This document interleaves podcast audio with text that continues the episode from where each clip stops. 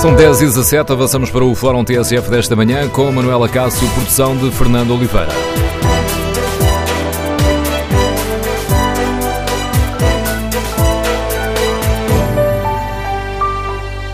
Bom dia. No Fórum TSF de hoje, queremos ouvir a sua opinião sobre o estado da nossa democracia.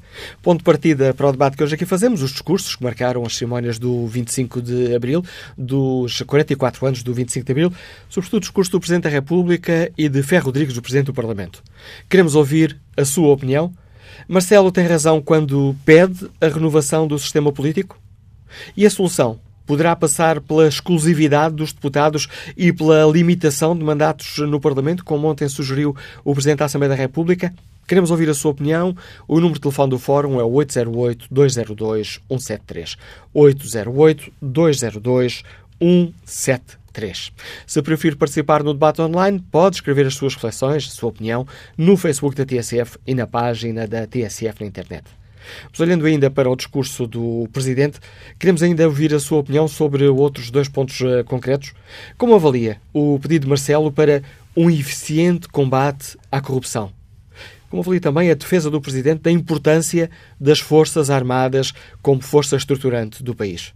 Vamos ouvir a opinião dos nossos ouvintes. Recordo o número de telefone do Fórum 808-202-173. 808-202-173. Em resumo, está satisfeito, está satisfeita com o estado da nossa democracia? Queremos ouvir a sua opinião. É também esta a pergunta que está no inquérito que fazemos na página da TSF na internet e aqui o não lidera com uma larga vantagem. 78% dos ouvintes que já responderam ao inquérito não estão satisfeitos com o estado da nossa democracia. Queremos ouvir a sua opinião. Antes de escutarmos as primeiras análises, eh, proponho que recordemos algumas eh, das frases essenciais da intervenção do Presidente da República ontem no Parlamento, na, cerimónia dos 44 eh, anos do 25 de Abril.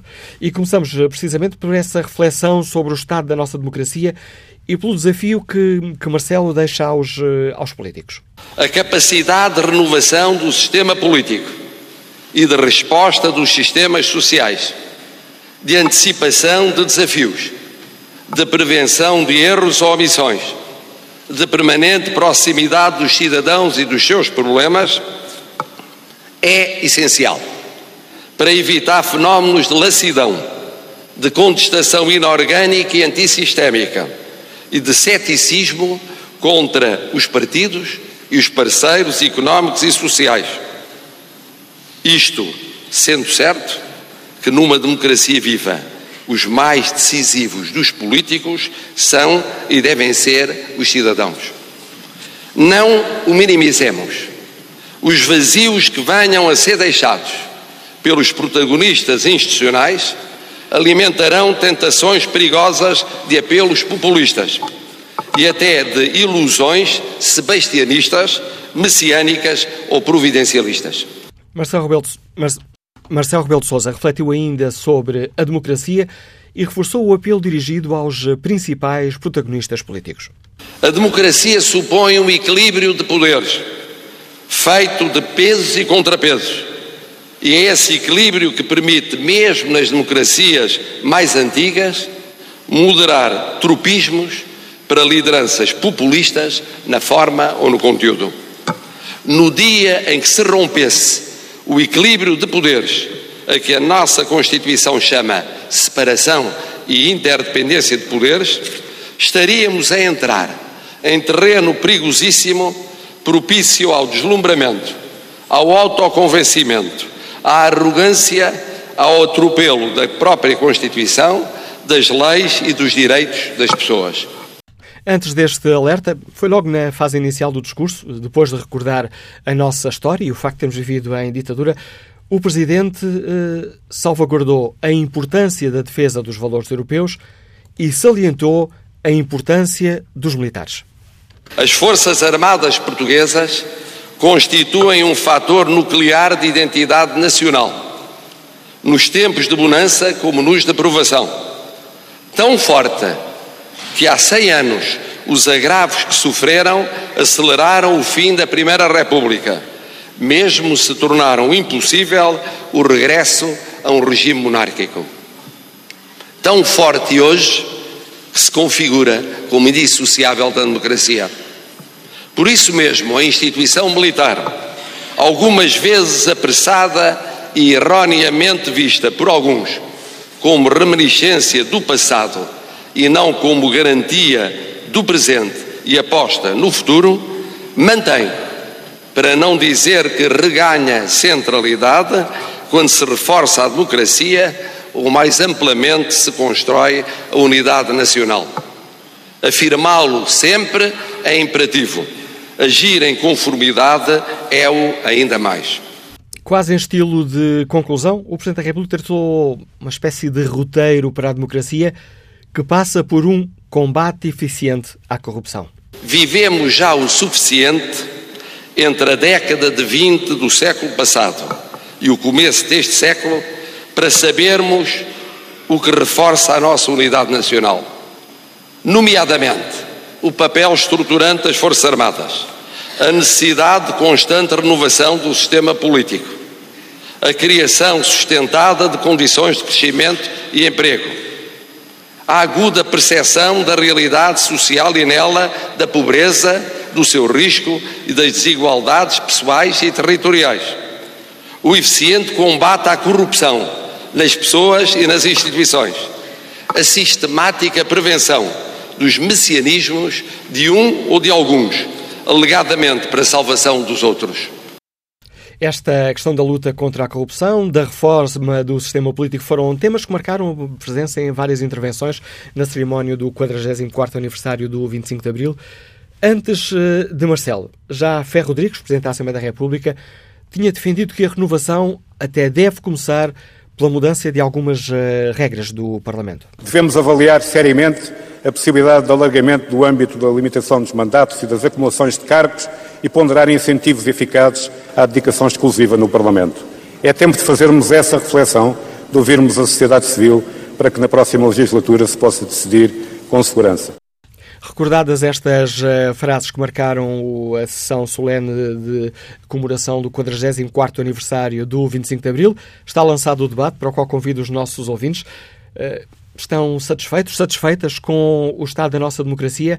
Marcelo tem razão quando pede uma renovação do sistema político? E Ferro Rodrigues, uh, faz sentido, uh, concorda com esta ideia de que é preciso fazer uma reflexão para debater a exclusividade dos deputados e a limitação de mandatos na Assembleia da República? Queremos ouvir a sua opinião, as suas reflexões. De telefone do Fórum 808-202-173. 808-202-173. Bom dia, professor António Costa Pinto. Bem-vindo ao Fórum TSF. Obrigado por eh, nos ajudar aqui a analisar estes eh, discursos. O professor António Costa Pinto é investigador do Instituto de Ciências Sociais da Universidade de Lisboa. É um profundo estudioso do nosso sistema político. Sr. Professor, como é que se escutou estas, eh, estes alertas de Marcelo Rebelo de Sousa sobre a necessidade de uma renovação do sistema político? Se ele entende, Marcelo, que os mais decisivos dos políticos são e devem ser os cidadãos. São alertas gerais, mas que sobretudo apontam para uma preocupação. E essa preocupação é óbvia, aliás, o Presidente reforçou em várias partes do seu discurso a ideia do messianismo e dos seus perigos, eh, a ideia do populismo, eh, traçou o mesmo, aliás, eh, claramente, ou seja, a ideia de que se Portugal ainda é uma relativa exceção na Europa no que diz respeito à emergência de partidos, figuras políticas, etc., que apontem mais para um populismo eh, não destruidor, mas dissolvente de algumas instituições democráticas, a verdade é que Portugal tem efetivamente esse, esse potencial. O grande problema é que a reforma do sistema político não altera de per si as atitudes que a cidadania tem em relação uh, à democracia. E evidentemente que no caso português nós sabemos o resultado quase seguro, uh, uh, digamos, do vosso estudo ao longo do programa, vai coincidir com o facto da grande maioria dos portugueses ter uma grande desconfiança perante as suas instituições. Acresce, e eu creio que Marcelo não deixou de apontar o tema ao falar da corrupção, acresce que eh, Portugal, temos que o reconhecer, nos últimos dois anos, uh, tem sofrido choques, sob o ponto de vista uh, da sua democracia e da opinião dos portugueses, choques dramáticos. A acusação judicial ao ex-primeiro-ministro José Sócrates, o facto de, pela primeira vez em democracia, termos graves suspeitas de que um ministro continuou a receber em offshores complementos salariais ou produtos financeiros de operações aparentemente desconhecidas, são não só extremamente graves, como eram até há pouco tempo raras em Portugal. Ou seja, a sociedade portuguesa não estava efetivamente habituada a percepcionar este nível de relação com a sua classe política, visto que estamos a falar, evidentemente, dos elementos mais importantes da classe política, que é um ex-primeiro-ministro e um ex-ministro. Não estamos a falar de outros segmentos da, da classe política. E, portanto, obviamente que estas atitudes vão continuar a ser de grave desconfiança. A não ser que os partidos políticos consigam, o que não é fácil, devo dizer, é mais fácil fazer o diagnóstico do que fazer a reforma, a não ser que os partidos políticos assumam posições mais claras no que toca, por exemplo, aos seus dirigentes. Têm existido apelos da sociedade civil, dos comentadores, eh, enfim, da opinião pública eh, publicada, chamada opinião pública publicada, eh, de, por exemplo, o Partido Socialista chegou provavelmente a hora uh, do seu dirigente máximo demarcar declaradamente uh, de práticas de antigos dirigentes do seu partido. Isto é bastante importante porque dá um sinal de que a classe política não se protege.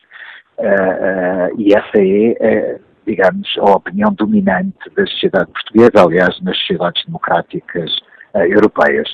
Por outro lado, uma melhor relação entre os eleitos e os eleitores, e isto passa, evidentemente, por reformas, por exemplo, imaginemos a limitação do número de mandatos para deputados na Assembleia da República. Isso vai eliminar aquilo que é o viveiro mais importante dos políticos profissionais.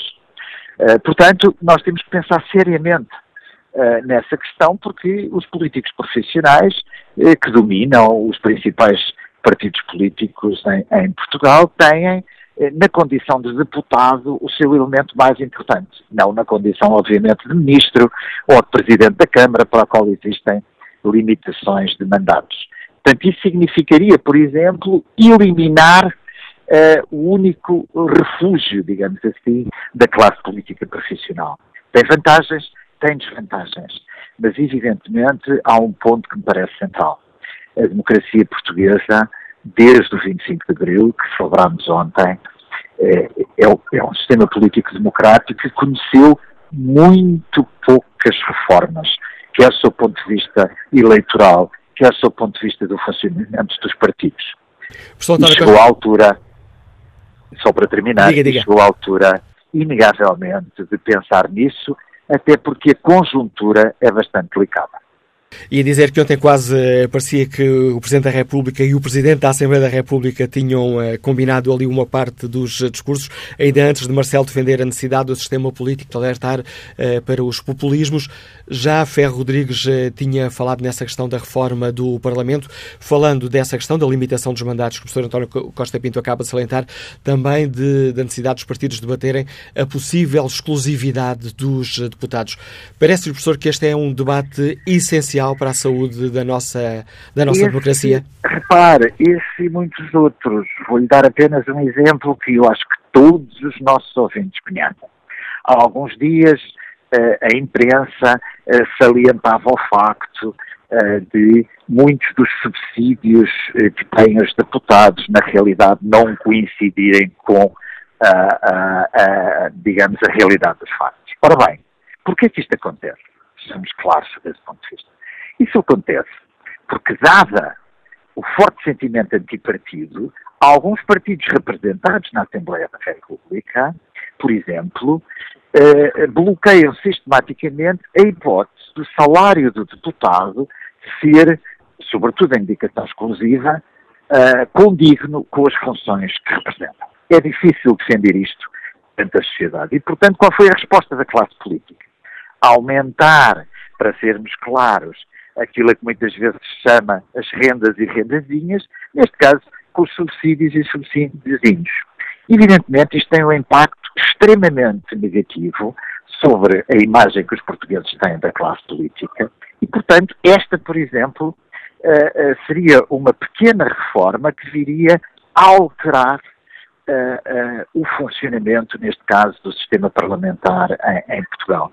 Mas, como digo, este também é o exemplo de como é difícil realizar certas reformas porque elas exigem um grande consenso da maioria dos partidos políticos portugueses. Existe, existe, de facto, uma maioria qualificada na Assembleia da República e isso nem sempre é possível. Portanto, muitas vezes as conjunturas críticas, era este o ponto que eu gostava de sublinhar, são as conjunturas em que as reformas podem ser feitas. E algumas temos que reconhecer, esta é a conjuntura para as fazer.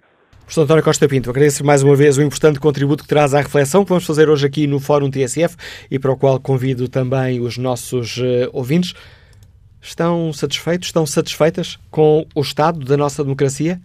É esta a pergunta que está no inquérito que fazemos na página da TSF na internet. O não continua com larga vantagem, já esteve nos 81, agora está nos 78.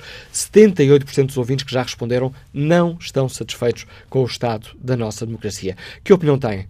O Presidente da República tem razão quando pede uma renovação do sistema político? Quando uh, pede um combate eficiente à corrupção?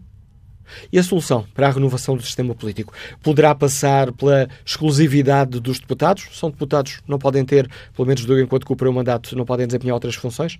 Pode passar pela limitação de mandatos do, uh, do Parlamento? Queremos ouvir a sua opinião. Número de telefone do Fórum 808-202-173. 808-202-173. Bom dia, Miguel Mafra, Liga-nos Lisboa. Qual é a sua opinião? Bom dia, bom dia ao Fórum, bom dia Manuel Cássio. Eu concordo com uh, a solicitação ou a sugestão do Sr. Presidente da República, que aliás já não é nova. Eu ontem ouvi alguns comentários na comunicação social à noite uh, acerca disto. Uh, acho que a revisão da democracia ou a atualização das modalidades que estão em curso são aos mais diversos níveis. Por, logo à partida, que já se tem falado muito, a Constituição. E em relação a isto eu gostaria de dizer, muitas vezes está-se a adiar, a dizer, bom, agora até às eleições se calhar não dá, porque depois vem outro governo e depois o outro governo já faz diferente. Se os políticos continuarem com esta, com esta demagogia, nunca mais se faz nada. A nossa Constituição tem 40 e tal anos, quase 50 anos, e precisa de ser atualizada em diversos setores. Não vou pormenorizar. Outra questão muito importante é a questão, efetivamente, da corrupção e da justiça. Eh, relativamente à corrupção e à justiça, a justiça tem que ser mais célere, sobretudo no tratamento destes crimes de colarinho branco. Já anteriormente falei também sobre isso. Não faz sentido haver, uh, haver uh, julgamentos com recursos e mais recursos, e os recursos são morosos e depois vai para o Tribunal Supremo e não sei o quê, demora 10, 12 anos. Os casos de corrupção têm que ser julgados com a máxima celeridade possível e uh, as penas sobre os corruptos têm que, que, ser maiores. Eu podia dar já uma, uma dezena de exemplos. Eu trabalho na área de saúde e posso dizer que, mesmo a nível de hospitais públicos, é um escândalo os materiais luxuosos que se utilizam. Não estou a falar de materiais técnicos, estou a falar de construção civil. Ao nível de hospitais públicos, eu poderia dar agora já três ou quatro exemplos de coisas caríssimas utilizadas, muitas vezes até à revelia dos diretores de serviço que pedem materiais mais económicos e levam com materiais mais caros, porque são esses que os construtores e quem decide as obras uh, adjudicou. E, e estes são, são, são duas vertentes principais. Uma última, muito rapidamente, que eu queria referir. Eu não tenho nada contra os mandatos, a limitação de mandatos. Acho que um deputado, se é um bom deputado, pode fazer 3, 4, 5 mandatos, desde que seja uma pessoa honesta e trabalhadora, desenvolver o seu trabalho. O que eu estou contra é uh, efetivamente uh, a forma como, por exemplo, estes subsídios, agora que se falou das ilhas, acontecem. Eu também, também trabalho com ajudas de custo há 40 anos e é assim, as pessoas devem receber, em relação à viagem em concreto, para ser, para ser objetivo, as pessoas devem receber sobre a viagem que realizaram e que pagaram. Uma viagem à Madeira até pode ter um custo diferente para o, para o A e para o B, dependendo do dia em que vai e do dia em que vem. portanto, uh, este é, é, de facto um exemplo vivo. Eu ainda não ouvi ninguém dizer isto. É o problema é que a lei está mal feita. O Sr. Presidente da Assembleia da República disse que eles não estavam a cometer nenhuma ilegalidade. Eu tive a ver com atenção as diversas, uh, enfim, opiniões que houve sobre este assunto ao longo da semana passada. Eu, do ponto de vista deontológico, eu direi que os deputados em causa não estão a ter uma atitude correta do ponto de vista ético e deontológico, deviam recusar receber, usar esta modalidade. Uh, mas, em concreto, o que acontece é que a lei está mal feita. Permite fazer esta ginástica, esta engenharia uh, económica para, para, para receberem subsídios que não deviam. Obrigado, Miguel Mafra, pela participação neste Fórum TSF. Vamos agora ao encontro do professor José Coelho, nos escuta na Guarda. Bom dia. Bom dia. Hoje o tema, aliás, são sempre temas pertinentes, mas hoje é particularmente pertinente, porque de facto, passados estes anos todos, eu era muito miúdo quando foi 25 de Abril, tinha 13 anos, mas eh, claro que não posso dizer que não estou contente com a democracia. Tenho que estar muito contente, pois claro que sim. Uh, aliás, sou professor de História, tenho bem presente uh, as características do, do período tão longo que tivemos de 48 anos e, portanto, com todos os defeitos, mais um que a democracia possa ter, e tem-nos, evidentemente que eu estou muito contente com a democracia que temos. Ponto assente, essa questão nem se questiona, nem, nem, nem é questão, porque de facto, quem tem noção daquilo que era uh, antes do 25 de Abril e que tem hoje, tem que estar contente. Agora, os defeitos são muitos, evidenmente que são. E começa logo por, por de facto, uh, se perpetuar. Nós temos esse, esse hábito na, na história Portugal até o século XIX é muito rico nisso.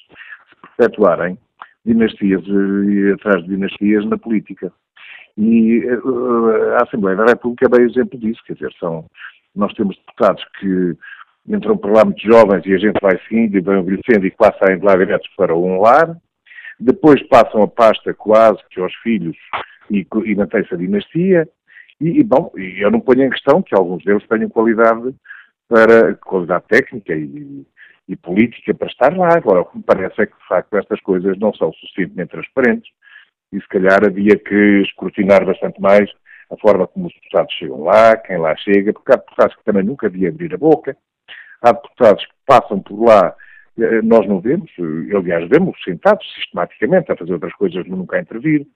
Há deputados que, por exemplo, aqui na minha zona, eu vivo na Guarda, sistematicamente não sei quem me representa, quer dizer, posso conhecê-los, mas a proximidade dos deputados com quem os elege é nenhuma, isto grosso modo, e portanto há que rever esta parte toda, evidentemente, os cargos públicos, a, a, a, a vulnerabilidade das pessoas face ao dinheiro, portanto a corrupção, tudo isso tem que ser revisto. Agora, evidentemente que há uma coisa que não podemos escamotear. Os políticos, os deputados, têm que ser eleitos para aquela função e não podem estar ligados a, a escritórios de advogados, a isto e a aquilo, porque há uma promiscuidade que não é travada, quer dizer, isso, qualquer pessoa vê isto. Informa que, mais ainda, que há debates em que não há deputados no, no, no, na, nas bancadas. Eu fiquei muito triste quando agora na publicação do 25 de Abril vi que faltavam 30 e tal deputados na, na bancada do PSC, quer dizer, começou a sessão isto, onde é que eles andavam? Isto, de facto, é triste, a gente começa a ver isto e, de facto, não é possível compactuar com isto. Agora, evidentemente, eu sou completamente a favor do, do limite de mandatos. Se usar para outros cargos, porque é que não há de haver, haver para os deputados? Sou completamente a favor da exclusividade, a troco de um aumento substancial do, do vencimento dos deputados. Eu acho que é assim. Nós, se queremos juízes isentos, temos que lhe pagar bem. Se queremos procuradores isentos, temos que lhes pagar bem. E se queremos políticos isentos e trabalhadores, temos que lhes pagar bem. Agora, paguemos-lhe e exijamos-lhe aquilo que eles devem fazer.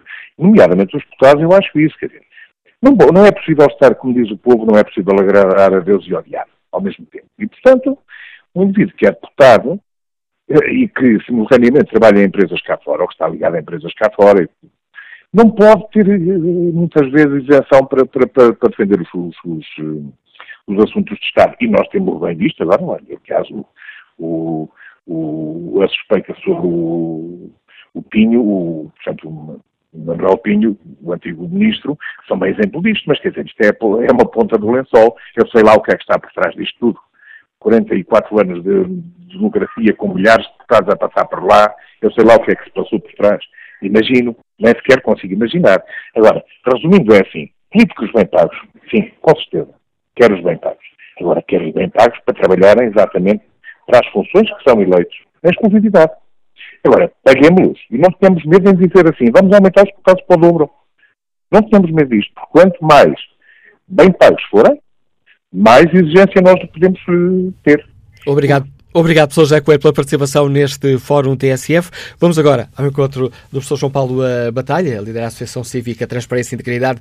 Bom dia, professor, bem-vindo ao Fórum TSF. Bom dia. Como é que escutou ontem o apelo claro do Presidente da República uh, para a necessidade de um eficiente combate à corrupção?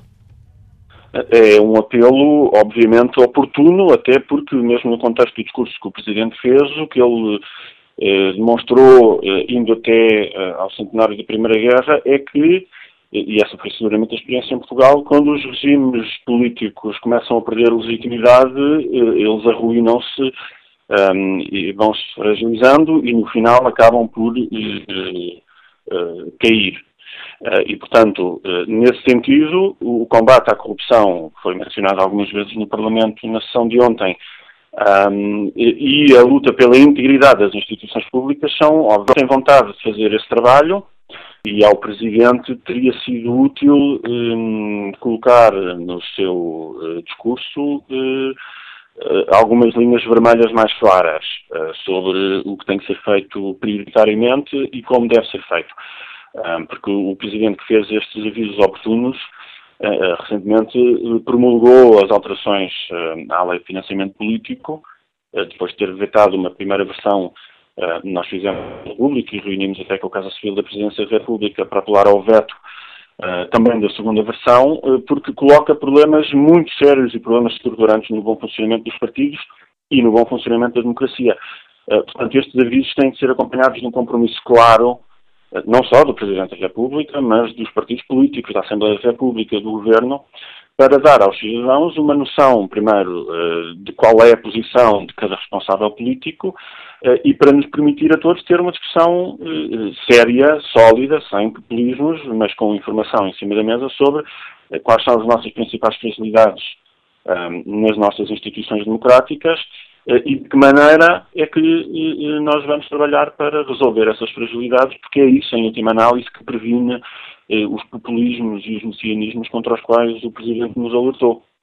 Estamos, em termos políticos, tem existido vontade política suficiente para um combate sério à corrupção? Continua ainda a haver muitas lacunas nesta área, professor João Paulo Batalha? Eh, eu acho que vai havendo alguns responsáveis públicos que uh, tentam fazer alguma coisa, quer pontualmente nos partidos políticos, quer na administração pública, mas não há uma vontade política generalizada, não há um reconhecimento de que este é um problema sério, ou, ou, quando há reconhecimento de que este é um problema sério, o problema, tal como é visto da perspectiva dos partidos, é poder gerar populismos, ou seja, poder gerar lideranças políticas concorrentes às atuais, e portanto é isso que verdadeiramente os incomoda, é a possibilidade de uh, gerarem-se movimentos políticos que lhes tirem lugar uh, e que obviamente uh, com o populismo também não vamos resolver as questões, mas não há um entendimento sério sobre a preservação da integridade das instituições e da imagem que as instituições têm que ter junto dos cidadãos, e nós tivemos um, um, exemplo claro nos últimos dias sobre a forma como o próprio Parlamento reagiu às questões que se levantaram sobre as viagens uh, dos deputados das ilhas e, antes disso, a maneira como uh, vários responsáveis políticos uh, no Parlamento e no Governo contabilizam as suas moradas para receberem subsídios de deslocação. E um, quando estas questões são levantadas, ou questões semelhantes, a, a, a, atitude das próprias instituições políticas, no caso do Parlamento, até pela voz do Presidente da Assembleia da República, é sempre a de defesa corporativa um, dos responsáveis eleitos, que são apanhados em situações de, uh, eu diria, falência ética, uh, e não verdadeiramente de repensar as normas, nem de uh, ter mecanismos preventivos eficazes. esta questão dos deputados e das viagens foi agora um, entregue, digamos assim, à Comissão de Ética, à Subcomissão de Ética, melhor dizendo, e à Comissão para a Transparência, vamos ver o que sai dali, mas a Comissão para a Transparência, que eh, já disse publicamente que gostaria de resolver os seus trabalhos até, até ao verão, uh, está a trabalhar há dois anos em várias outras coisas, portanto, num processo até arrastado para, para o tipo de discussão que nem chegaram a fazer. E agora quer resolver esta, não sei se muito depressa. Portanto, está a trabalhar umas coisas muito devagar, vai trabalhar esta muito depressa uh, e continua a não haver um, uma discussão alargada, um debate sobre as condições de remuneração dos políticos, as regras pelas quais se pagam ou não pagam subsídios, apoios, um, como se, se fosse impossível sequer separar um salário de despesas efetivas para fazer trabalho político, para fazer estudos, para pedir pareceres, um, para fazer visitas oficiais, o que for. Um, e, e, portanto, gera-se uma uh, confusão enorme um, que, uh, obviamente, não uh, abona nada em favor da transparência, que justifica todo o tipo de percepções de instituições disfuncionais e mais disfuncionais, muitas vezes ou corruptas ou capturáveis por interesses organizados, e é óbvio que isto uh, tem custos para a democracia uh, e, e, as instituições não conseguem suportar esses custos durante muito mais tempo. Portanto, era preciso um compromisso político para além de citar o problema da corrupção com a opinião pública, mas que seja visto como verdadeiramente é como uma das principais ameaças que nós temos hoje à qualidade da democracia eh, e, para usar o termo de Ferro Rodrigues, à qualidade da representação democrática e à dignidade da representação democrática. Obrigado, professor João Paulo Batalha. A análise do Presidente da Associação Cívica Transparência e Integridade. Vamos agora escutar a opinião de Fernando Maia, consultor, eh, está em Lisboa. Bom dia. Bom dia, Manuela Cássio. Bom dia ao Fórum. Eu vou tentar ser uh, sintético na minha análise uh, e tentar afastar-me uh, de algum populismo que as minhas palavras possam eh, transcrever ou, eh, pelo menos, eh, dar a entender. Mas tem que ser claro, e aqui a questão é que nestas datas solenes, quando nós ouvimos líderes políticos dos diversos partidos, ou ligados a diversos partidos, falarem nestas sessões solenes, eu fico com uma ideia, fico com a sensação em que eles são o povo e nós somos os políticos. Eu, como cidadão, considero-me que sou político naquele dia e eles são o povo porque eles falam sempre de coisas a resolver e de coisas a fazer e de uh, tratar da corrupção, tratar da educação, tratar da saúde, tratar de, de, de, dos diversos temas estruturantes da sociedade. Uh, mas o que acontece é que, ano após ano, data solene a data solene, o discurso é sempre o mesmo e continuamos com os mesmos problemas. Aliás, tendem a vir a agravar, nomeadamente a corrupção. Portanto, o que eu acho é que, como é que se pode seguir o exemplo a um quadro médio da administração pública, um quadro alto, ou até ao simples varredor, quando depois os altos políticos da nação, ou grande parte deles, fazem o que fazem. Eu não estou a acusar ninguém, mas o que é certo é que tem que necessariamente haver uma separação entre o lobby e a corrupção. E o lobby e a corrupção andam de mãos dadas. E não há legislação para isso. E eu acho que o grande problema passa por aí. Depois, é o que nós vemos. A democracia é muito boa, eu agradeço. Uh, sou um homem de direita, não sou de esquerda, mas o que é certo é que os excessos uh, deixam-nos neste beco sem saída uh, e, e, de alguma forma, se pensarmos bem e se refletirmos sobre a matéria, a sermos meros espiões de um sistema que está bem instalado, bem instaurado, porque, repare, ao Manuel Acácio, um indivíduo que ganha, seja o quem for, Presidente de Câmara, Deputado, Presidente da República, Ministro, ganha uma, em média 5 mil euros ou 6 mil euros, nunca na vida, não brinquem connosco, nunca na vida podem ter um património que 80% destes, destes indivíduos têm. Portanto, o grande problema tem necessariamente a ver com o exemplo. O exemplo não é dado de cima. O nosso Presidente é um excelente Presidente, é um indivíduo que está no sítio certo, à hora certa, mas não chega. Não chega, não chega. E todos nós já vimos que não chega. Era só isto que eu queria dizer. Um bom dia e boa sorte para o seu programa e obrigado. Bom dia, eu é que agradeço a sua participação, Fernando Maia, a participação deste nosso ouvinte. Vamos agora, já nesta reta final aqui da primeira parte do Fórum TSF, ao encontro do bancário João Matos, que está em Louros. Bom dia. Bom dia, Manuel Castro.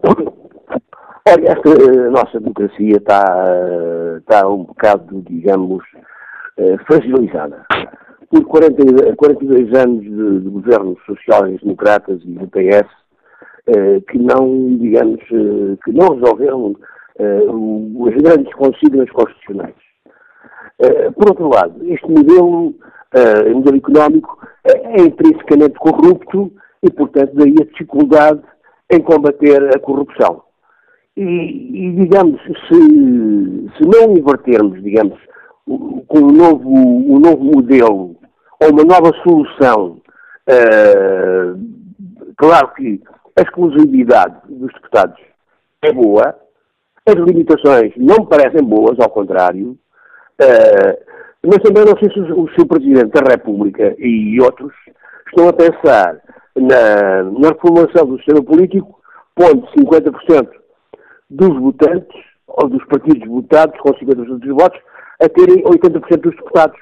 Não sei se é essa a grande, a grande ambição do Sr. Presidente da República. Uh, por outro lado, no seu discurso, nunca se lembra dos trabalhadores em luta, dos reformados, das seis famílias despejadas por dia em Lisboa, desse drama enorme.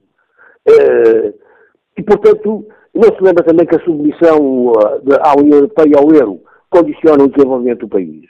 Por outro lado, uh, ficarmos com a ideia o, o professor, uh, o senhor Presidente da República, parece que não nutre grande simpatia por Tomás More ou por, por poeta Julião, quando um dia se fala em utopia e outro fala que o mundo pula e avança sempre que o homem sonha.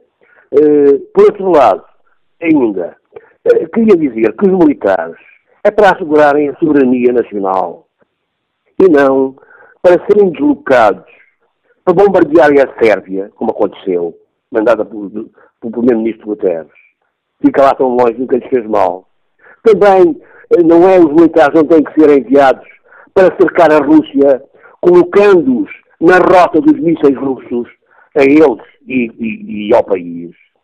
Uh, por outro lado ainda, uh, não se cuida do déficit demográfico, manda-se os portugueses para fora, em vez de se lhe dar condições para exercerem a paternidade, serem pais, e suprimos também, além de muitos outros déficits, o alimentar e por aí fora, uh, o déficit da, uh, dos portugueses, que senão ficam, ficamos daqui a bocado, a nação dissolve-se, desaparece, com esta política de desastre nacional. E é com esta leitura de João Matos que encerramos a primeira parte do Fórum TSF. O debate regressa já a seguir ao noticiário.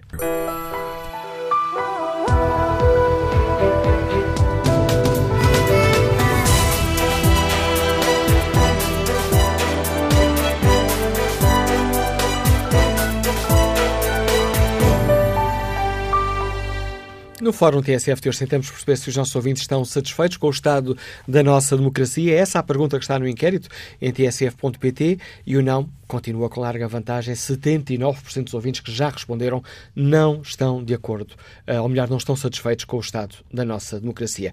Partimos para esta reflexão do discurso do Presidente da República. Queremos ouvir a opinião dos nossos ouvintes. O Presidente tem razão quando pede uma renovação do sistema político? A solução poderá passar pela exclusividade dos deputados e pela limitação de mandatos no Parlamento? O discurso do Presidente fica ainda uh, marcado pela defesa da importância das Forças Armadas, uh, que tem um papel estruturante na nossa democracia. Bom dia, Sargento António Lima Coelho, bem-vindo ao Fórum TSF, integra a Associação Nacional de Sargentos. Como é que escutou as referências do Presidente da República à importância das Forças Armadas? Bom dia, Manuel Cássio, e a todo o Fórum. Bom dia aos senhores ouvintes. Bom dia aos cidadãos portugueses. Efetivamente, a nossa democracia eh, é uma democracia com defeitos e qualidades e que precisa, naturalmente, como qualquer outro sistema, de uma permanente vigilância, acompanhamento e correção de muitos aspectos. Eh, efetivamente, quando se generaliza que os políticos são assim assado, corremos o risco de passar para as novas gerações, aquelas que já viveram depois do, do 25 de Abril, uma ideia de que então não vale a pena, eles são todos iguais. E esse é um perigo. É um perigo que decorre de um determinado tipo de discurso que se vai tornando repetido. E essa é uma irresponsabilidade. Há que apontar o dedo a quem tem que ser apontado, há que dizer exatamente quem é quem em todo este processo de descrédito ou de desacreditação das eh, instituições.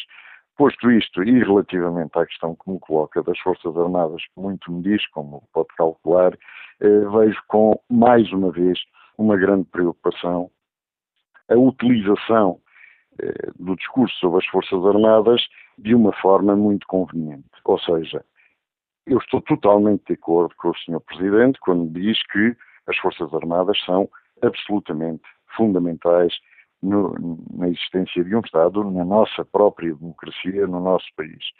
Mas as Forças Armadas não podem ser apenas usadas em, dias de em discursos de circunstância ou em dias de festejos ou em paradas ou coisa do género. E muito menos se pode passar para o elogio sempre devido e absolutamente justo daqueles que no exterior eh, desempenham e muito bem a missão militar para a qual são chamados e que acabam por ser um excelente contributo uh, ao desempenho das missões de negócios estrangeiros e à imagem de Portugal no exterior. Mas, Posso curiosamente, diga, diga, curiosamente aqueles homens e mulheres que desempenham tão bem as missões no exterior não passaram a desempenhá-las tão bem, nem passaram a ser tão bons só quando chegaram ao exterior.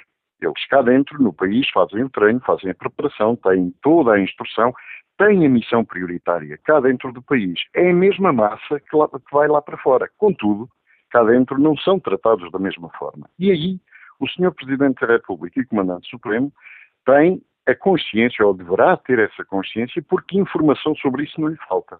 Nomeadamente da parte das associações profissionais.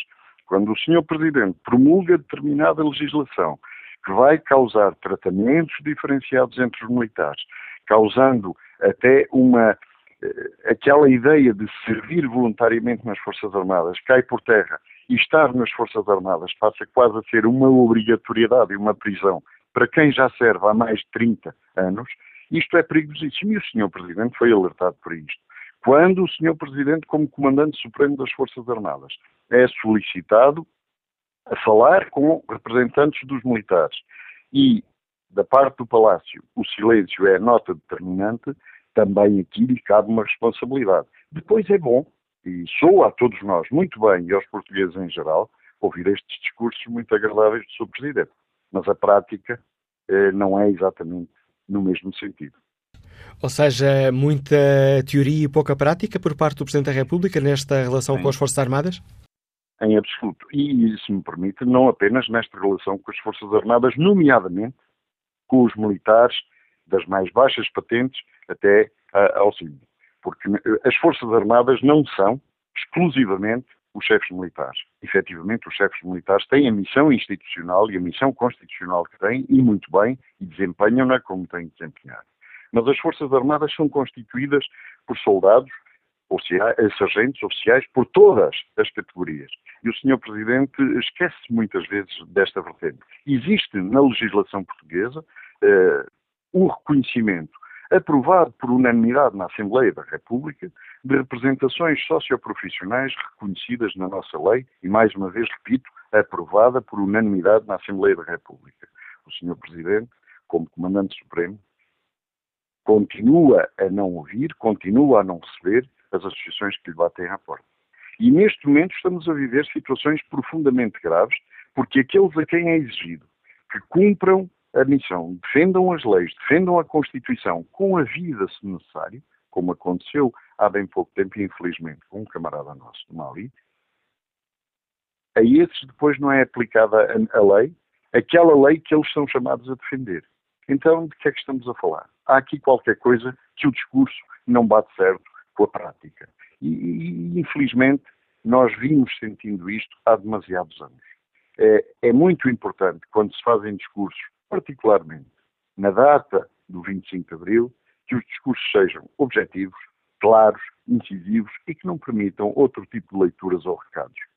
É, a democracia exige claridade, a democracia exige objetividade, a democracia exige, acima de tudo, o respeito por todos os cidadãos eleitores ou não, mas por todos os cidadãos. E esta, este discurso que vai passando de que as coisas eh, não se resolvem porque os políticos são assim e os políticos são assado, afasta muita juventude da decisão, afasta muita juventude do momento de ir votar e de eh, decidir mudar se necessário. Mas isso só pode acontecer com a participação dos cidadãos. Este afastamento, muitas vezes motivado por este tipo de discurso, não pode continuar. Se há responsáveis pelo estado, das, pelo estado a que chegamos, esses responsáveis têm que ser apontados clara e objetivamente, e não em discursos, enfim, muito bem elaborados, mas pouco objetivos. Sargento António Lima Coelho espera que esta intervenção do Presidente da República, salientando a importância estruturante para o país das Forças Armadas, eh, possa, de certa forma, chamar a atenção para o protesto que, que tenha marcado eh, já para, para maio, com vigília em frente eh, ao Palácio de Belém? Sabe que, mais do que chamar a atenção, nós esperávamos era que tal atitude não tivesse que acontecer, porque acreditamos que a democracia deve funcionar e quando o, diversos dirigentes se dirigem aos respectivos ministérios, se dirigem ao Sr. Primeiro-Ministro e as respostas que obtêm ou são muito enganadoras ou de todo não são respostas, nem sequer respostas existem, e quando a seguir se dirigem ao mais alto magistrado da nação e o silêncio continua a imperar, isto incomoda. Portanto, este discurso do Sr. Presidente é muito interessante, mas a prática do que tem sido a sua atuação relativamente a muitas das questões que lhe temos procurado fazer chegar, e gostava de deixar claro que não estamos a falar apenas desta questão, e constantes avisos dos profissionais para que sejam ouvidos, para que o Sr. Presidente pondere que não, publique, que não promulgue determinada legislação que se vem manifestar profundamente prejudicial para os militares. E existem inúmeros eh, eh exemplos que, como compreenderá, seria exaustivo agora estar a, a, apontar, mas existem inúmeros exemplos, por exemplo, a lei da transição para a reserva e para a reforma, por exemplo, eh, o regulamento de avaliação dos militares, por exemplo, esta questão do descongelamento das carreiras dos militares. Estamos aqui a falar de um universo, volto a dizer, a quem se pede a vida. Não podemos continuar a atrasar os processos de resolução destes profissionais. Eh, eu tive a oportunidade de dizer que o que sucedeu com o nosso camarada Gil Benido no Mali é aquilo que decorre da nossa condição. Em qualquer momento, chamados para a ação, chamados para uma missão, enfrentamos esse risco. Eh, os profissionais das forças de segurança, os militares das forças armadas, têm esse limite máximo eh, como risco sempre presente nas suas vidas. Agora, não pode aceitar-se que mais de nove meses depois a viúva e as órfãs menores ainda não tenham tido a reparação que o Estado que mandou aquele homem para a missão lhes deve. E isto é que não pode continuar a acontecer. E ninguém pode continuar a assobiar para o lado como se nada disto tivesse acontecido. É tudo isto que eu contesto que não pode acontecer e que depois, em dias de comemoração e em discursos de circunstância, tudo passa como se tudo estivesse bem. Não pode ser. Sargento António Lima Coelho, agradeço o contributo que trouxe ao Fórum TSF, análise crítica das palavras do Presidente da República, feita aqui um, pelo eh, Sargento António Lima Coelho, que integra a direção da Associação Nacional de Sargentos. No debate online, José Maurício escreve que o Presidente da República foi ontem, de facto, o porta-voz da maioria dos portugueses em muitos aspectos. Porém, na minha opinião, poderei concordar com as reformas propostas quando forem concretizar, ou melhor, quando for concretizada a diminuição de deputados para o máximo de 150. Portugal não tem necessidade de tanta gente no hemiciclo. Nuno Pereira escreve que Portugal tem um Estado exclusivo, um Estado que toma decisões que afetam a soberania do país sem consultar os cidadãos e, portanto, sem debate. Decisões como a adesão à União Europeia, ao euro, aos vários tratados que nos limitam a soberania. Decisões que implicam investimentos ruinosos em nome dos interesses instalados e contra o país. E, eh, concluindo Pereira, um Estado corrupto com uma justiça seletiva. Um país onde as oportunidades vão para os filhos, amigos e enteados da oligarquia. Um país sem lugar para os jovens e, por isso, sem futuro. Vamos agora à análise política do Anselmo Crespo, editor político da TSF, subdiretor da rádio. Bom dia, Anselmo. Olá, bom dia. O que terá levado o uh, Presidente a lançar este apelo sobre o estado da nossa, do nosso sistema político, quando aparentemente está tudo bem? Não está tudo bem de todo e acho que esse foi o motivo principal para o Presidente da República ter levado este tema ao, de, ao discurso do 25 de Abril, que é, aliás, uh, o local ou um dos locais mais apropriados para se fazer essa reflexão ou para se dar o pontapé de saída para essa reflexão. De facto, não está tudo bem no regime e esse regime precisa de ser reformado. Uh, o mais caricato uh, nesta discussão é perceber que não deve haver um único português que não concorde que uh, é preciso fazer alguma coisa na reforma do sistema político. Uh, e quando digo um único português, digo não só aquilo que se sente uh, entre a população, mas sobretudo dentro da própria classe política que ocasionalmente vai abordando este assunto uh, e, e, que vai reconhecendo que é preciso fazer alguma coisa. O problema é, ou a pergunta que se coloca é porque é que não se faz? Se toda a gente sabe que é preciso reformar, porque é que não se reforma? E eu acho que não se reforma por medo, uh, não se reforma com medo de perder votos, não se reforma porque este é um tema muito sensível, muito dado a demagogias, muito dado a populismos e, portanto, nenhum partido político, nenhum político quer assumir essa responsabilidade de dar o passo para que se faça uma reforma uh, pensada com tempo, estruturada, com um consenso mais alargado possível, né, sem unanimismos, mas com um consenso mais alargado possível, para que de facto se possa eh, revolucionar ou reinventar este regime que tem 44 anos de democracia e que, como qualquer regime, vai, vai, vai tendo desgaste ao longo do, dos anos. Ainda ontem ouvíamos esse discurso na Assembleia da República. E, portanto, a pertinência do tema que o Presidente da República leva ao discurso do 25 de Abril é total. A questão é perceber se há condições no país para que esse debate se faça e para que essa reforma se faça. A todos os níveis. Uh, não, nós não podemos ter esta, esta discussão ponto a ponto uh, ou uh, de forma isolada. Nós não podemos discutir se há muitos ou poucos deputados na Assembleia da República, nós não podemos discutir apenas se os deputados ou os políticos ganham muito ou ganham pouco, nós não podemos apenas discutir se se deve abrir uh, a Assembleia da República e o cargo de deputado a independentes ou fechar apenas a partidos políticos. Nós temos que ter esta discussão em conjunto porque ela está toda ligada, como dizia o outro, está tudo ligado. E, portanto, eh, só fazendo um debate eh, sério, eh, público, público no sentido de sem ser, como já assistimos recentemente com a questão da lei do financiamento dos partidos, à porta fechada, às escondidas, longe dos olhares da comunicação social e longe dos olhares das, das pessoas, tem que se fazer um debate amplo, aberto, juntando os vários setores da sociedade portuguesa para que depois se possa chegar a conclusões pensadas. Deixa-me dar-te um exemplo de, de, de, uma outra coisa que está ligada a isto uh, e que uh, tipicamente se discute de forma muito isolada, que tem a ver com uh, a capacidade e a qualidade dos nossos representantes na Assembleia da República, por exemplo. E, e de como é que isso se reflete depois nas leis que são feitas. Nós hoje em dia temos leis que são feitas literalmente com o pé que está mais à mão.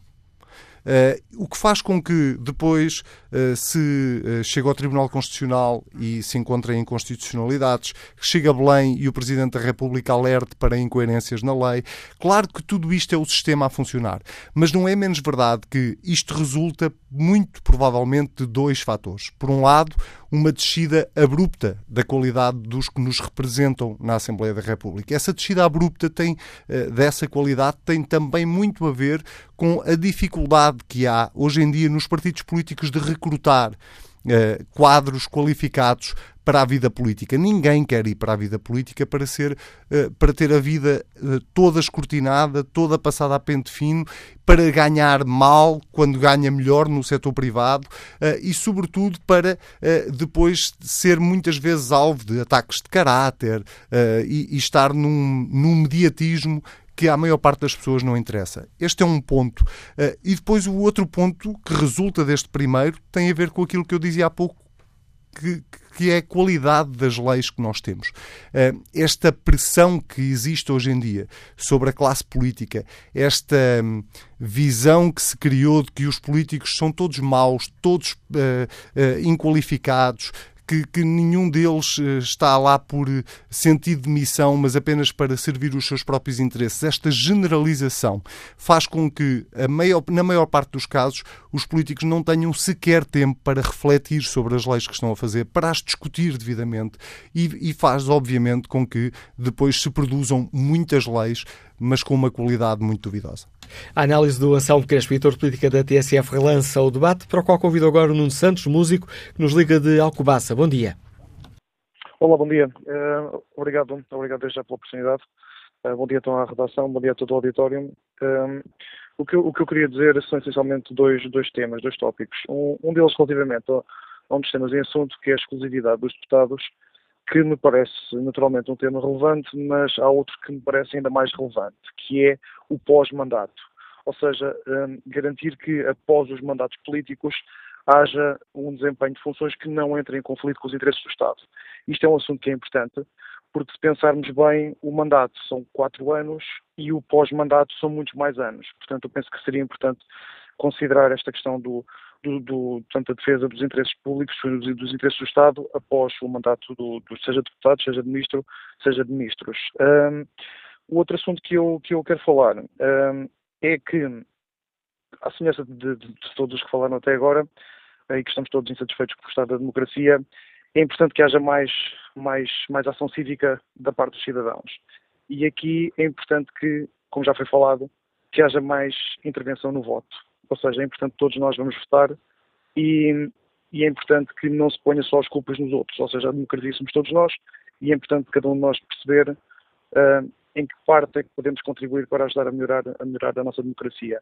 Aqui também, naturalmente, que, que há um, uma, deixo uma ideia que é tornar o voto mais simples é cada vez mais difícil, penso eu. Eu conheço muitos casos de pessoas que trabalham longe da sua zona de residência, longe da zona onde estão recenseados, e, quer dizer, atualmente nós podemos fazer tudo pela internet, uh, por razão é que não podemos votar, se calhar pela internet, não é? tornaria as coisas mais simples, o voto ficaria mais facilitado, não era preciso muitas vezes deslocarmos para grandes distâncias para votar, Pronto, isto é apenas um, um meu pequeno contributo. Uma vez mais, obrigado pela oportunidade e bom dia a todos. Eu é que agradeço o seu uh, contributo, Nuno Santos. No debate online, Mário Gomes escreve que atribuir maiores remunerações aos deputados não é acrescentar valor à Assembleia da República, pelo contrário, é estimular a cupidez seja, a cobiça, a ambição. O valor a acrescentar ou será o da dedicação à causa pública ou não será nenhum. Não é por se receber mais dinheiro que se serve melhor a comunidade, é por acreditar no serviço público que se serve melhor a população. Os valores estão a ser invertidos, escreve Mário Gomes. Também não acredita em políticos profissionais que, ao fim de pouco tempo, têm reformas apetitosas. Tem que se limitar os mandatos e esse tempo de descontos deve juntar-se aos outros descontos das suas atividades profissionais. Vamos agora ao encontro do professor André Azevedo Alves, é politólogo, professor do Instituto de Estudos Políticos da Universidade Católica. Sr. professor, bom dia. Obrigado por nos ajudar aqui a olhar o discurso do Presidente da República. Como é que escutou aqueles apelos do Presidente à necessidade de uma reforma do, do nosso sistema político? Foi um alerta no, no momento certo? É um, é um alerta no momento certo, creio que, em especial no contexto europeu. Marcelo Rebelo de Sousa está perfeitamente consciente que uh, vários países da Europa, inclusive alguns países centrais do projeto europeu, uh, vivem um período conturbado do ponto de vista dos respectivos sistemas políticos e partidários, uh, com o surgimento de partidos populistas, em alguns casos partidos que, para além de populistas, são também partidos extremistas, e Marcelo Rebelo de Sousa está consciente de que, embora em Portugal não tenha havido, até ao momento, um projeto similar a nível partidário bem sucedido, que os riscos se colocam também eh, eh, ao nosso país. E, portanto, creio que isso é, está na base dessa preocupação expressa do Presidente da República. Esse apelo foi feito já depois de Ferro Rodrigues ter defendido no Parlamento que, ao ter lançado esse apelo aos partidos, chegou à altura de debatermos a exclusividade dos deputados, se é possível avançar para aí, e a limitação de, de mandatos. Parece, professor André Azevedo Alves, que este é um debate para fazer neste momento? Uh, creio também que sim. Uh, há, aliás, um conjunto de notícias das últimas semanas uh, relacionados com as, as práticas dos deputados relativamente a despesas, etc., que não abonam a favor da, da, classe política e de uma forma até transpartidária, digamos assim. e este tipo de questões, ainda não tanto pela sua implicação financeira, que é uh, residual, mas pelo uh, o caráter simbólico que transmitem uh, sobre a postura ética dos deputados, da classe política em geral, são o tipo de questões que podem facilmente levar à descredibilização do, do, sistema político. E, portanto, creio que a preocupação realçada nos discursos, e em particular Presidente da República, mas não só, neste momento, pode ser lida também, ainda que sem referências enfim, explícitas, obviamente, a estas, estas questões das últimas semanas, uh, no contexto de, de, haver consciência de que é preciso dar resposta uh, a este tipo de problemas e eh, ter uma discussão eh, mais, mais séria e serena sobre eh, aspectos como a remuneração dos deputados, etc., que se não forem, eh, enfim, se não forem decididamente enquadradas, poderão gerar eh, problemas para o próprio sistema político e para o sistema partidário. E parece-lhe que estes são, eh, são duas questões eh, essenciais que podem contribuir para a credibilização do nosso sistema político. Sim, creio que são aspectos, não tanto pelas implicações materiais diretas, mas pelos aspectos simbólicos que, que têm associados a si. Basta pensar, não é possível termos serviços públicos, hospitais, escolas, etc., a passar por restrições uh, orçamentais muito sérias uh, e, ao mesmo tempo, termos, uh, por exemplo, as práticas relativas a reembolsos de viagens, etc., dos deputados que tivemos nos últimos tempos. Ou seja, não é que seja esse dinheiro por si só que iria resolver a situação do país, mas o eleitor comum certamente não compreende nem aceita que ser confrontado com esse tipo de práticas, ao mesmo tempo, muitos serviços públicos fundamentais enfrentam seríssimas dificuldades. Creio que Marcelo Rebelo de Sousa, como eu dizia, mesmo sem, isso também não seria de esperar, a menos que, fosse, fosse, que a situação fosse extremamente problemática, sem fazer uma referência direta a essas situações, está também a ter em conta que uh, uh, as preocupações que podem resultar precisamente deste, deste tipo de problemas e das notícias que vieram ao lume uh, nos, últimos, nos últimos tempos. Professor André Azevedo Alves, que tem uma manhã complicada, tem a agenda muito eh, preenchida, não tenho coragem de roubar mais tempo. Obrigado pelas reflexões que trouxe ao Fórum TSF, análise deste professor do Instituto de Estudos Políticos da Universidade Católica, dando-nos aqui também mais dados para lermos, eh, até nas entrelinhas, o discurso do Presidente da República. Vamos agora ao encontro de Ângelo Cortesão, advogado, Liga-nos Lisboa. Bom dia, bem-vindo ao Fórum TSF. Bom dia a todos, bom dia ao Fórum, obrigado pela oportunidade. Eh, eu apenas queria focar num único ponto, que me parece que é o aspecto ou a condição de, que, que, que, me parece, que, não quero dizer imoral ou injusta, mas que mais me choca, que, e penso que choca o cidadão comum, que é a, a reforma, o direito à reforma ao fim de 12 anos de trabalho. As razões que estão por trás, que fundamentam uh, devem ser bem avaliadas porque não, não parecem que, que, que justifiquem uh, este resultado. Isto, de facto, uh, quando o normal do cidadão é 40 anos de trabalho ou 66 de idade, e 66 de idade, porque é que os deputados terão direito à reforma ao fim de 12 anos? Isto é de facto aquilo que me, que, que, que me parece devia ser tratado, independentemente da reforma global que todos os outros aspectos têm sido, têm sido referidos. Muito obrigado. Análise do advogado Ângelo Cursos. Agora, quanto ao empresário António Silva, escutando-nos também em Lisboa. Bom dia. Bom dia, Manuel Acácio. Bom dia ao Fórum. Eu vou muito breve porque há aqui muitas questões que deveriam ser levantadas, o financiamento dos partidos políticos, aliás, o financiamento de uma série de aspectos. Eu não entendo como é que os partidos políticos não pagam, pagam IVA em algumas situações e, por exemplo, as igrejas não pagam. A democracia é um serviço caro, mas eficaz. A única questão que eu queria deixar ficar ao fórum para reflexão é a seguinte. Há muitos anos que eu defendo isto. Os, hum, votos em branco, os votos nulos e a abstenção deviam contar como lugares na Assembleia da República. Isto é, é completamente diferente para um Primeiro-Ministro dizer eu tenho maioria absoluta e olhar para as bancadas e ver mais de metade do hemiciclo vazio porque as pessoas não votaram nele. Não tem moral para dizer as coisas, bem assim como para as pessoas que não vão votar. Olharem para o meio da República e perceberem que eu não vou votar para a praia e encontrar meu lugar vazio tem um peso. E, portanto, eu penso que, com todos os efeitos de financiamento, etc., quem não vai votar deve contar com uma abstenção. Isto deve ter um peso na Assembleia da República, moral e eficaz. E é só, Manuel Cássio. Obrigado. Obrigado, António Silva. Vamos agora ao encontro de Fernanda Correia. A gente viaja, está no Porto. Bom dia. Bom dia, Manuela Cássio. Olha, eu para responder à pergunta do Fórum, hum, tenho que dizer que eu não estou satisfeita com a, a, o estado da democracia que nós temos no nosso país.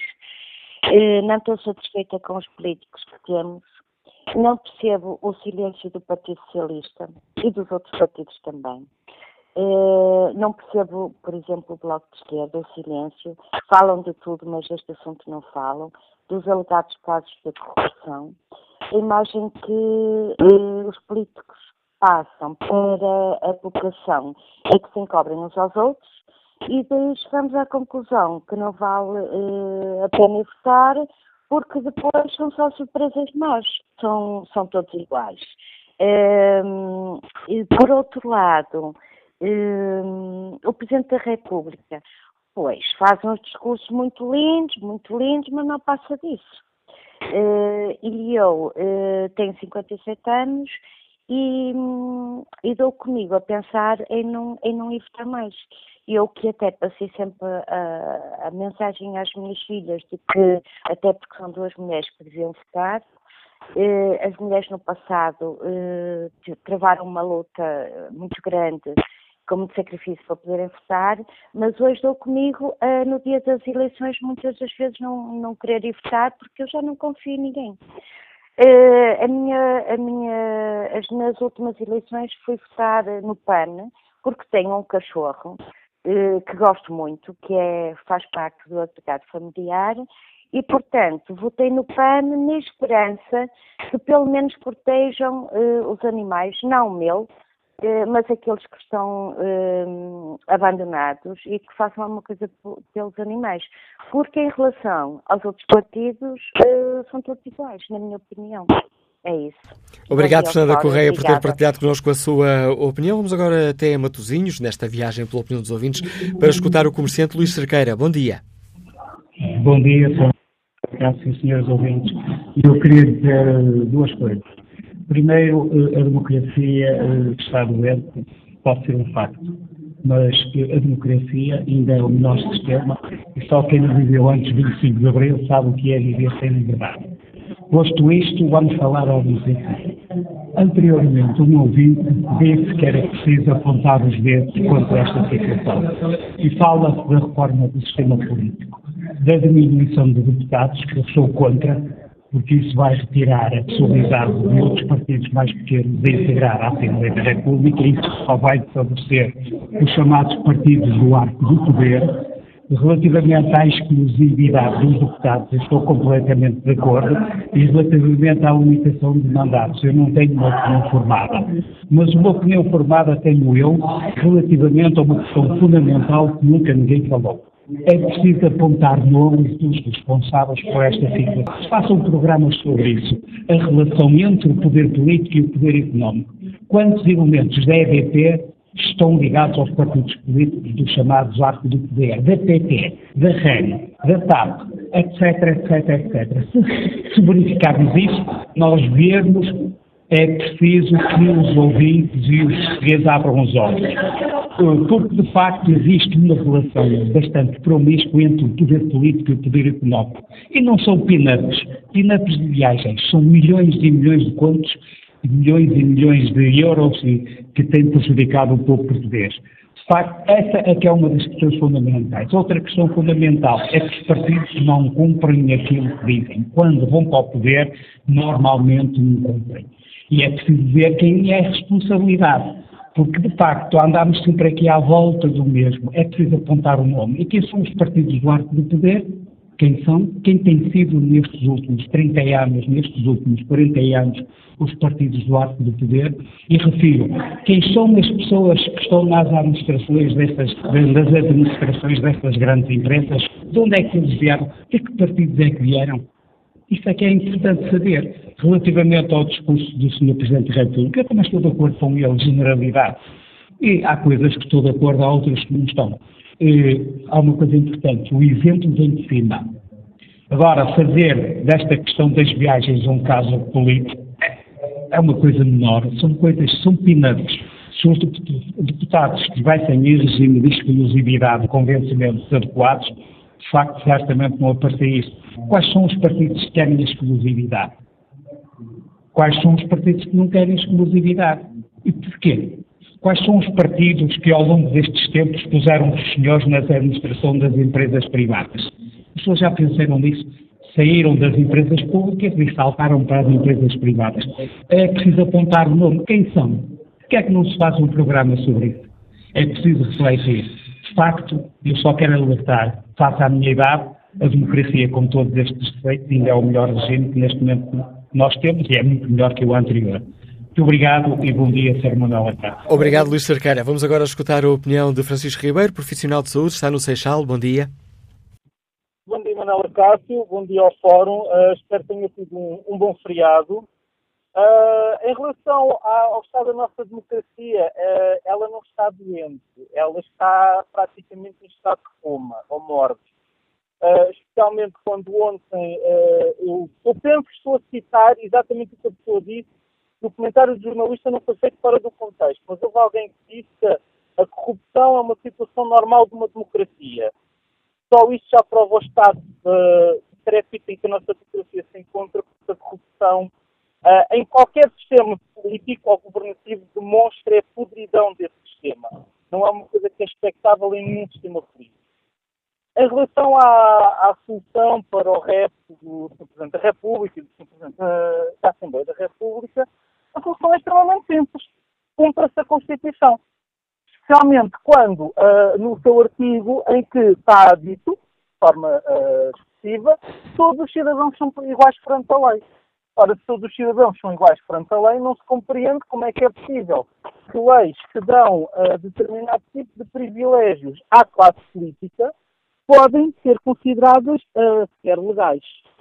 Uh, se calhar, se começássemos por aí, resolver seria parte do problema do, do fosso que existe cada vez maior entre a classe política que pretende representar um povo e um povo que não se sente minimamente representado nessa mesma classe política. Uh, fazer um pequeno reparo ao comentário do, do António Crespo, comentador da política da TSF, quando eu disse que os políticos, os partidos políticos têm uma grande dificuldade em atrair pessoas, por causa dos motivos todos que, que ele enunciou. Eu fiquei fascinado porque ele não disse uma única coisa correta nessa frase. Eu vou explicar porquê.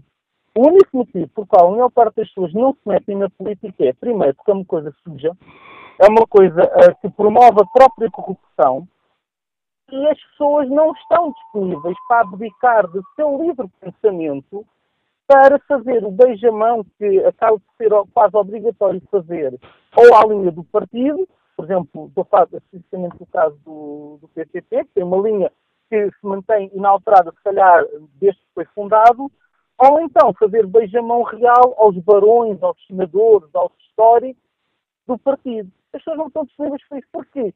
Qualquer pessoa sabe que integrar e entrar para a estrutura de um partido político, especialmente os partidos do arco da governação, como eram chamados anteriormente, é garantir para a vida.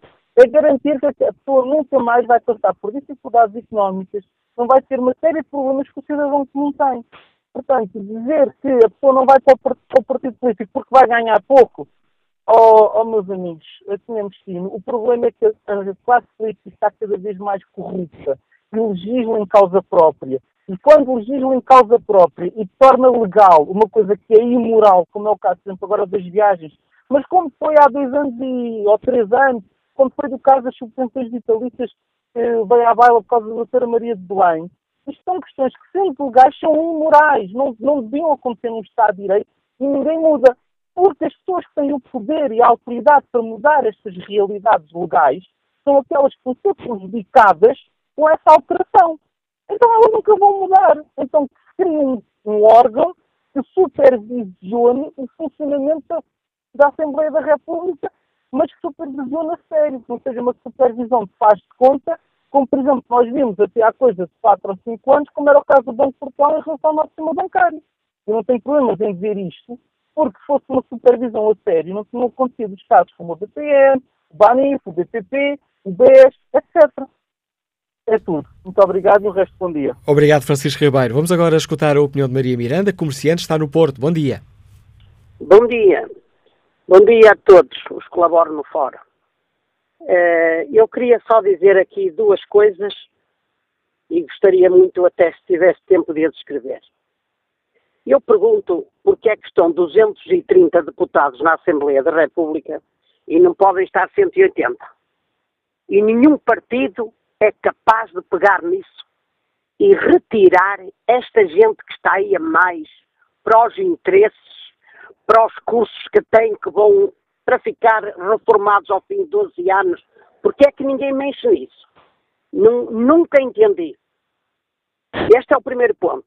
Corrupção, nós temos corrupção ao mais alto nível dentro de todos os ministérios representados na justiça e nas finanças, mas muito, muito na justiça.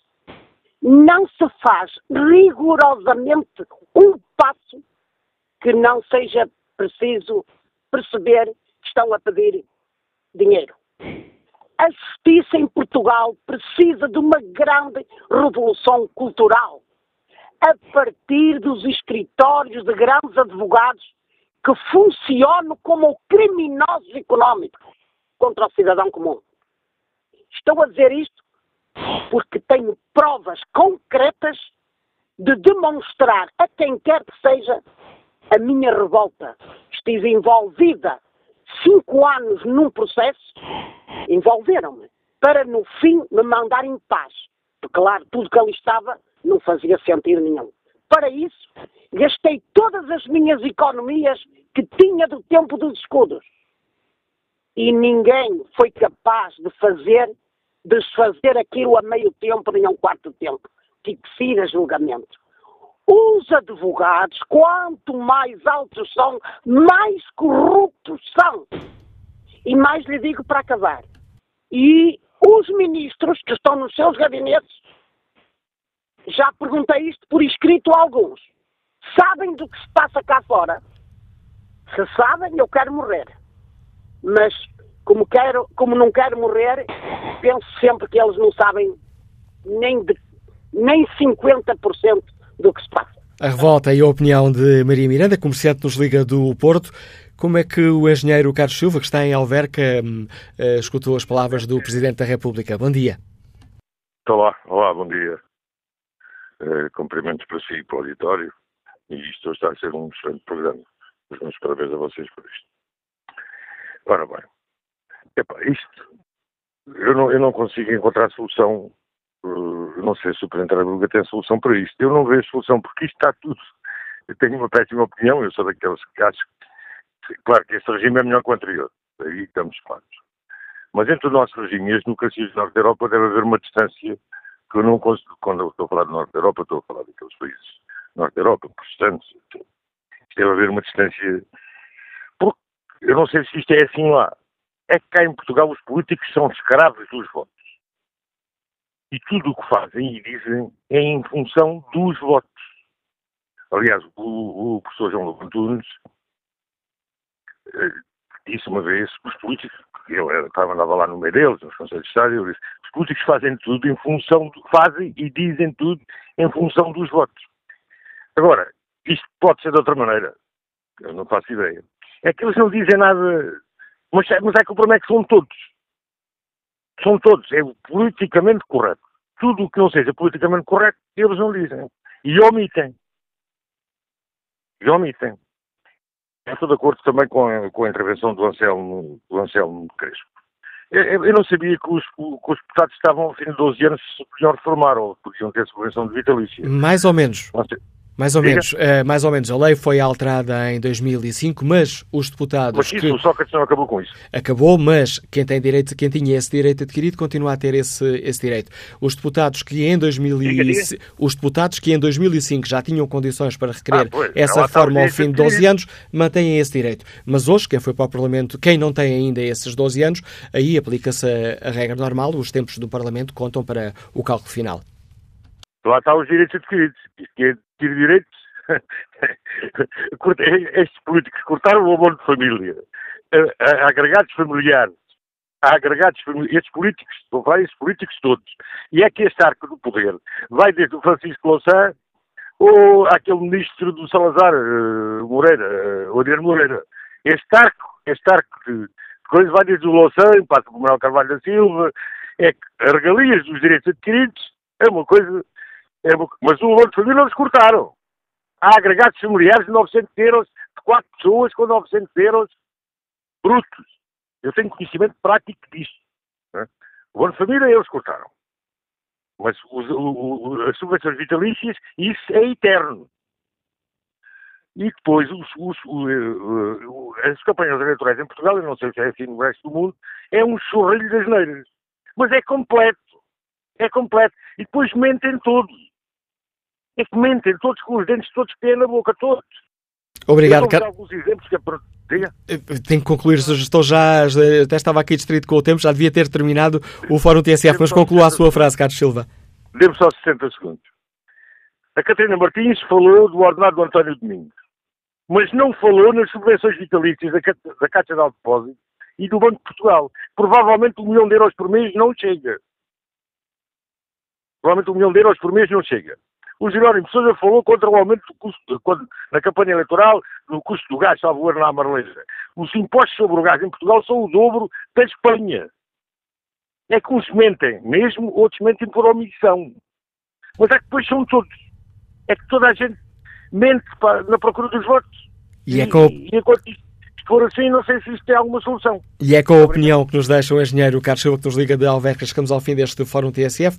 Jacinto Figueiredo participa no debate online com esta opinião. A classe política, salvo raras exceções, tem vindo a revelar-se uma decepção para o comum dos mortais. Motivos vários. Corrupção, favorecimentos, exceções, privilégios, proteção, impunidade, enfim uma panóplia de objetivos que retiram boa parte de credibilidade a muitos políticos a exercer há 40 anos. Quanto ao inquérito que fazemos aos nossos ouvintes, está satisfeito ou está satisfeita com o estado da nossa democracia? Não, 78%, sim, 22%.